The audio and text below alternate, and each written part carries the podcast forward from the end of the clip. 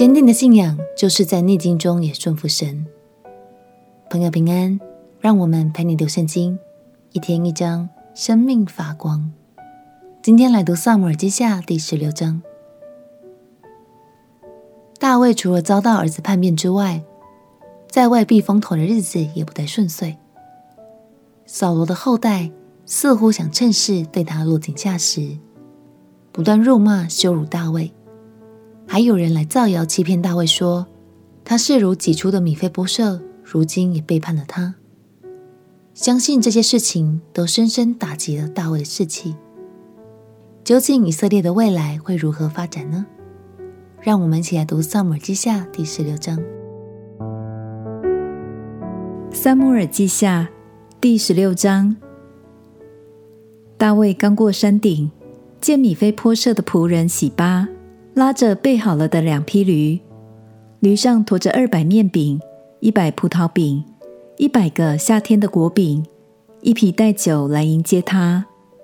王问喜巴说：“你带这些来是什么意思呢？”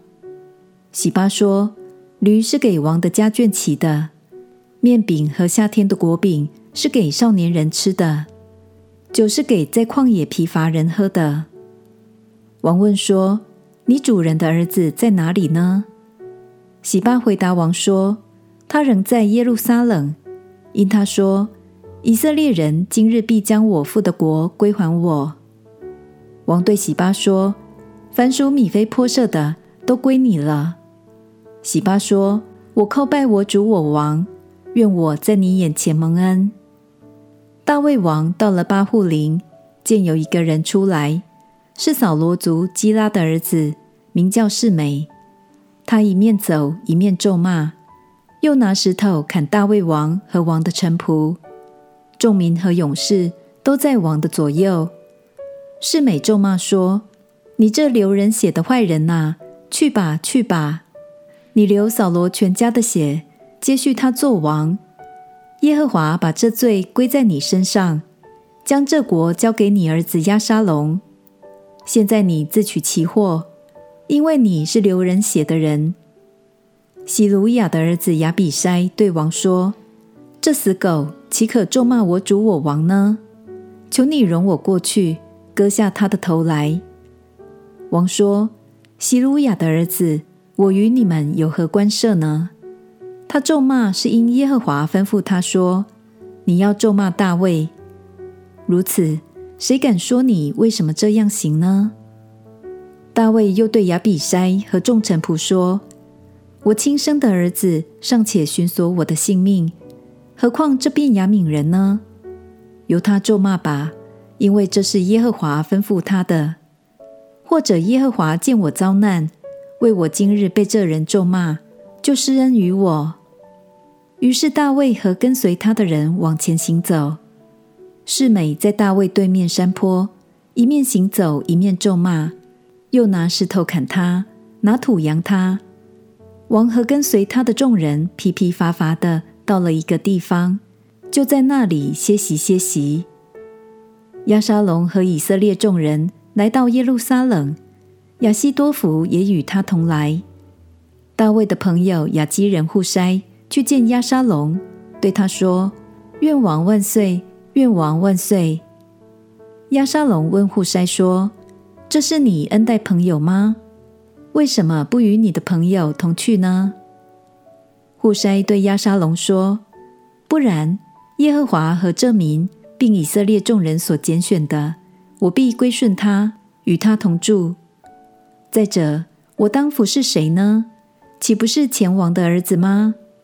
我怎样服侍你父亲，也必照样服侍你。”亚沙龙对亚西多弗说：“你们出个主意，我们怎样行才好？”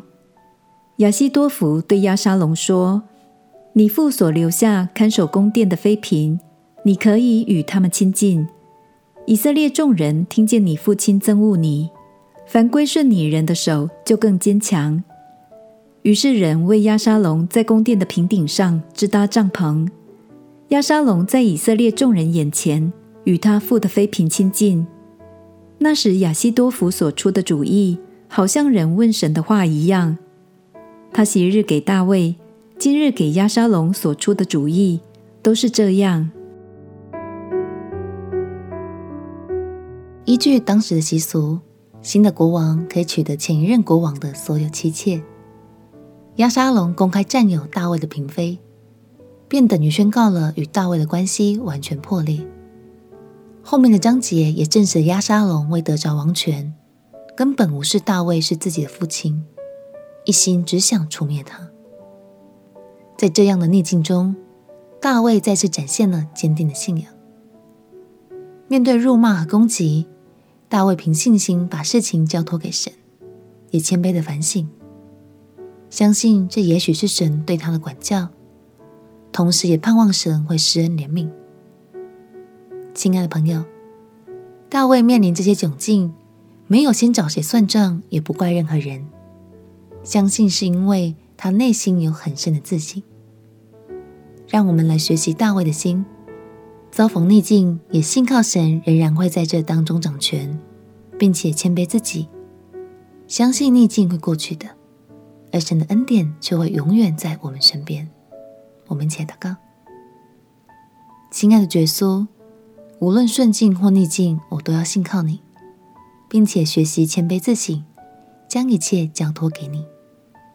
祷告奉耶稣基督的圣名祈求，阿门。祝福你不断在神的话语里扎根，对神的信靠越来越坚定。陪你读圣经，我们明天见。耶稣爱你，我也爱你。